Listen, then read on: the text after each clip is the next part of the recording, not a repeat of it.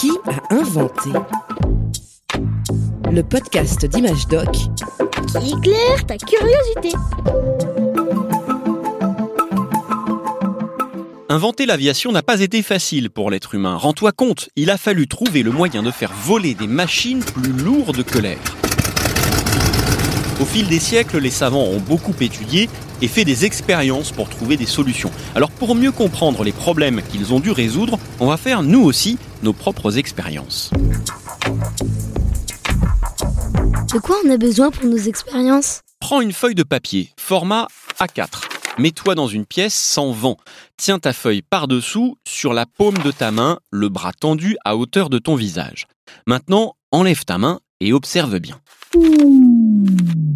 Ta feuille tombe vers le sol assez doucement en faisant un petit mouvement de balancier de ci de là. C'est normal, c'est l'effet de la gravité. Un objet que tu lâches ne s'envole pas, il est attiré par la terre.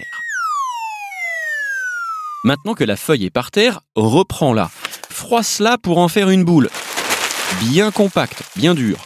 Prends ta boule de papier dans la main, remets ta main bras tendu à la même hauteur que tout à l'heure et lâche à nouveau ta feuille froissée en boule. Ta feuille est tombée au sol, mais tu as vu, la chute est plus rapide, la boule tombe bien droit, directement sur le sol. Pourtant, c'est bien la même feuille, on est d'accord. Comment on explique ça? C'est très simple. La forme de ta feuille change sa manière de réagir dans l'air. Quand la feuille n'est pas froissée, elle dispose d'une grande surface, bien large, toute plate. Cette grande surface va s'appuyer, en quelque sorte, sur l'air.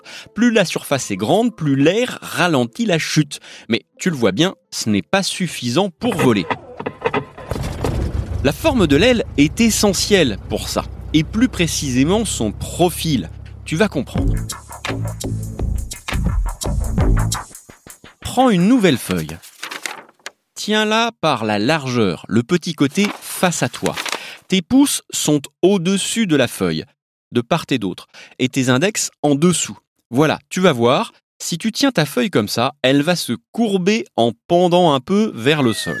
Maintenant, tiens ta feuille à hauteur de ton visage et souffle dessus, sur la partie bombée, arrondie si tu veux, de la feuille. Tu vois Elle se soulève. Mais alors du coup, comment ça marche? Alors que se passe-t-il? Eh bien, l'air du dessous, même s'il ne bouge pas, pousse la feuille vers le haut, il la porte. Ce phénomène en physique, on l'appelle la portance. C'est exactement comme ça qu'un avion peut voler. Si tu regardes une aile de profil d'ailleurs, tu verras qu'elle a cette forme bombée. Encore faut-il de la vitesse pour que l'air circule très rapidement sur l'aile. C'est pour ça que les avions ont des moteurs qui vont les propulser vers l'avant et donc créer de la vitesse. Si tu fais du vélo, même s'il n'y a pas de vent, en pédalant, tu vas sentir l'air qui souffle sur ton visage. hein. C'est toi qui crée le vent grâce à ta vitesse. En prenant de la vitesse, l'aile d'un avion va donc fendre l'air. Un mouvement se produit, l'air circule autour de l'aile, et grâce à son profil bombé, l'aile est portée par l'air. C'est la fameuse portance. Voilà, tu l'as compris, pour voler, un avion a besoin d'un profil d'aile très particulier et de vitesse.